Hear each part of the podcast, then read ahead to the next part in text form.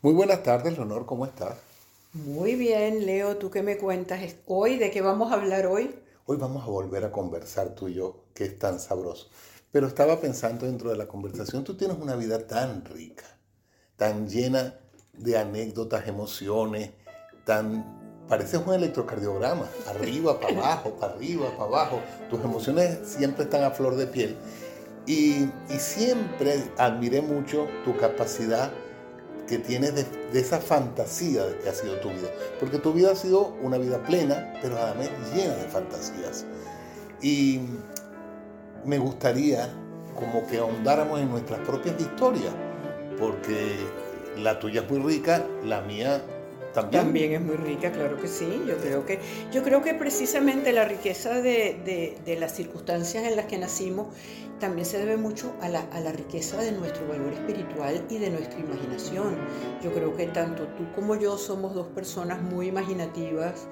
Eh, hemos sido muy curiosas toda la vida, hemos indagado muchísimas cosas, hemos leído mucho. Leo, que yo creo que la lectura te da siempre ese conocimiento de más, ese punto de más, no solamente para poder expresarte, sino también para poder soñar. Así es. Tu infancia, eh, no te conocí de niña, pero como tú eres muy comunicativa, cuentas mucho. Porque tú eres muy, muy, muy particular en una cosa, tú cuentas pero no dices. Hay muchos, muchas emociones, muchos sentimientos que son para ti solamente.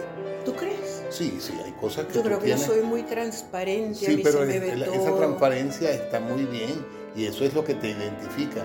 Pero todos tenemos un no decir. Yo no. Muérete que el drama de mi vida, Leo, y te lo tengo que confesar, es que yo digo todo. Eso es terrible. Puede ser, pero no, no existe esa posibilidad, porque hay cosas de, de la fe, de la religión, de tu, de tu intimidad que son tuyas. Todos los seres humanos lo tenemos. No, es terrible.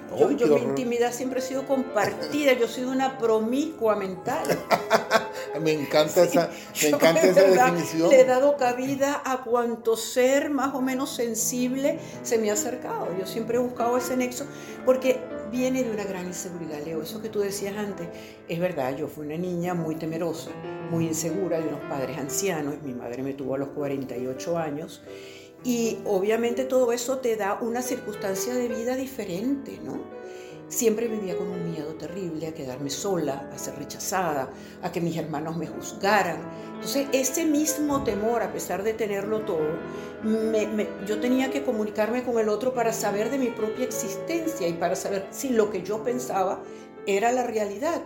Tú sabes que muchas veces nos comparamos con lo similar para poder tener la certeza de que vamos por donde es, ¿no? Entonces, obviamente a mí me encantaban las niñas, me encantaba tener un grupo de amigas deliciosas con las que hablábamos de nuestras cuitas, del primer enamoramiento del chico que pasó por enfrente, de las primeras circunstancias, porque además, en el añadido, que en aquella época los padres no decían nada.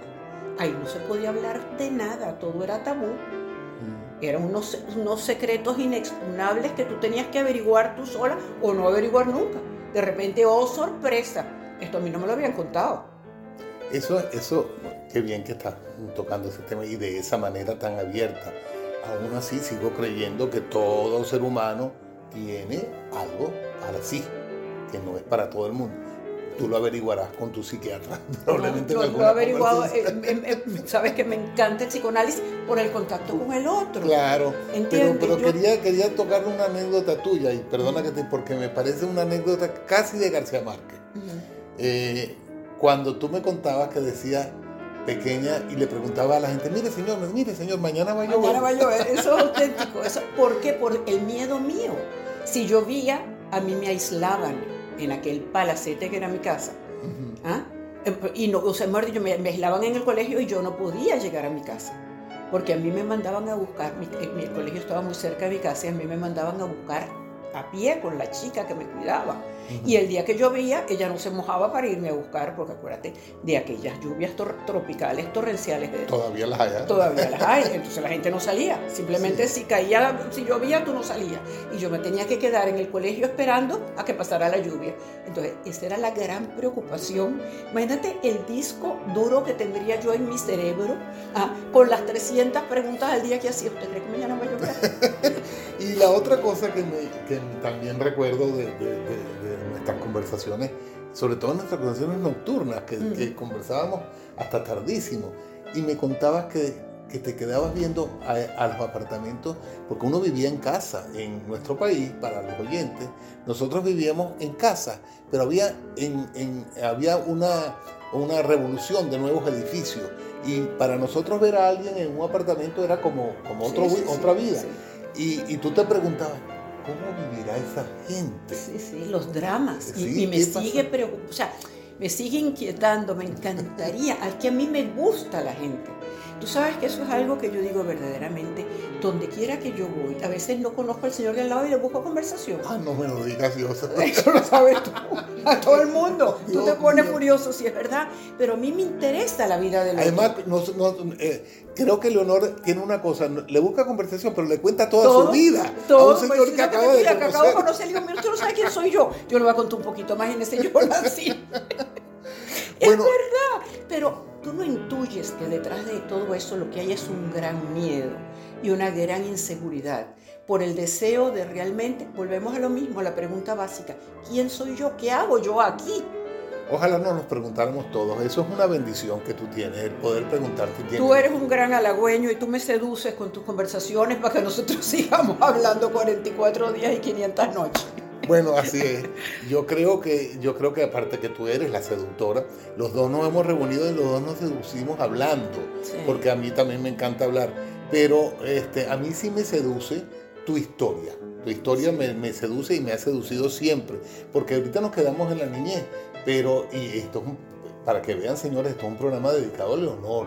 No, no, no, pero yo, yo no lo sabía, perdóname, yo no sé ni siquiera qué temas vas a tocar tú. Bueno, de verdad. Yo Además que como antes te dije, yo nunca digo mentiras, yo siempre digo la verdad y la verdad y mi vida es una vida transparente, pero tampoco así como para divulgar la voz. No, no, no, pero es que no estamos hablando de cosas ah, personales, estamos hablando de cosas anecdóticas y de esa capacidad de fantasía que tiene. Bueno, se te olvida otra cosa mía que yo hacía todo el tiempo de pequeña. Yo tenía un gran deseo de crecer entonces yo, por supuesto, tenía una hermana que era mayor que yo y ella, obviamente, como todo en la vida, pues me prohibía que me saliera una niña de 6, 7 años pintada que parecía, bueno, olvídate que yo No, peor todavía, yo creo que parecía a Estrella Castro, me ponía roba, roba, corazones y demás. Entonces me quitaban todas las pinturas, me, me prohibían que me maquillara y yo vivía, bueno, todo el día maquillada, como Salomé. Entonces este, yo salía imagínate, muy, muy digna de mi colegio, con mi lazo blanco, con todas mis cosas, y de mi casa, y en el coche yo me pintaba y me maquillaba como una máscara, y llegaba y entonces me le plantaba al primer adulto que veía. Mire, usted conoce la poesía, usted conoce el parque de María Luisa, que no lo conoce usted, usted no sabe lo que es un jardín, usted no sabe lo que es un jardín. Bueno, por supuesto, en aquella época tan mojigata, de aquella pacata, porque era una sociedad muy pacata, si te pones a ver, éramos cinco los que nos conocían. Estaba totalmente prohibido que yo recitara, porque eso era llamar la atención, y eso no se podía hacer. ¿Cómo se te ocurre salir a la calle a estar parando a la gente para que te oigan recitar? Y decía, ¿por qué ustedes no me dejan? yo necesito un público. ¿ah? Entonces yo creo que en el fondo, fíjate, ahí tienes algo que te voy a confesar y que tú siempre lo has sabido. Yo soy una artista eh, frustrada. No, no, frustrada no. Eres un artista que no quiso ser artista. No, tú Así crees, Claro, porque fíjate, hay que hay dos conceptos de artista. El artista que es natural, como tú, y el artista que tiene una carrera de artista. Esa carrera no la quisiste hacer. Te dedicaste Pero a tu Leo, tú te das cuenta que a los 13 años, y esto no es mentira, y hoy en día, bueno, mira, perdono todas las cosas y circunstancias en las que vivimos, eh, pues me reclamaban en mi casa que ya yo debería estar pensando en casarme y ni soñar estudiar. Y no estamos hablando del siglo XIX ni de muchos 20. Eso fue, no, si te pones a ver, eh, es ahora. O sea, la mujer tenía que casarse y tener hijos. Estudiar estaba muy bien. Eso es un pensamiento provinciano. sí, bueno, bueno, será que yo soy de la provincia y me encanta haber nacido en la provincia y yo soy muy provinciano y muy pueblerina. Y eres, no pueblerina, hay una diferencia entre pueblerina y provinciana. Eres de la provincia donde no hay ese contacto con el mundo, que sí lo tenía, pero en esencia vivías en la provincia. en la provincia, con todos aquellos viajes maravillosos todos los años, a Europa, al Nuevo Mundo, a todo lo que yo conocía, pero, eh, pero volvemos a lo mismo, cómo te ata, cómo te, te, vuel- te tira de ti lo que es esas vivencias del pueblo. Mi padre, mi, mi padre era muy, muy de pueblo.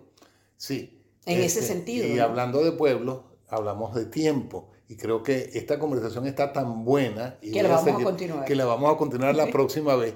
Yo no sé cuánto tiempo llevamos, pero tengo que preguntarte de una anécdota maravillosa que le vas a contar al público. Como verán, estoy con una caja de sorpresas cinematográficas, porque esta señora es para hacer tres películas, no. Y después, y después iniciamos contigo. Amén. Bueno, señores, Gracias, nos Leo. vemos. Gracias. Pero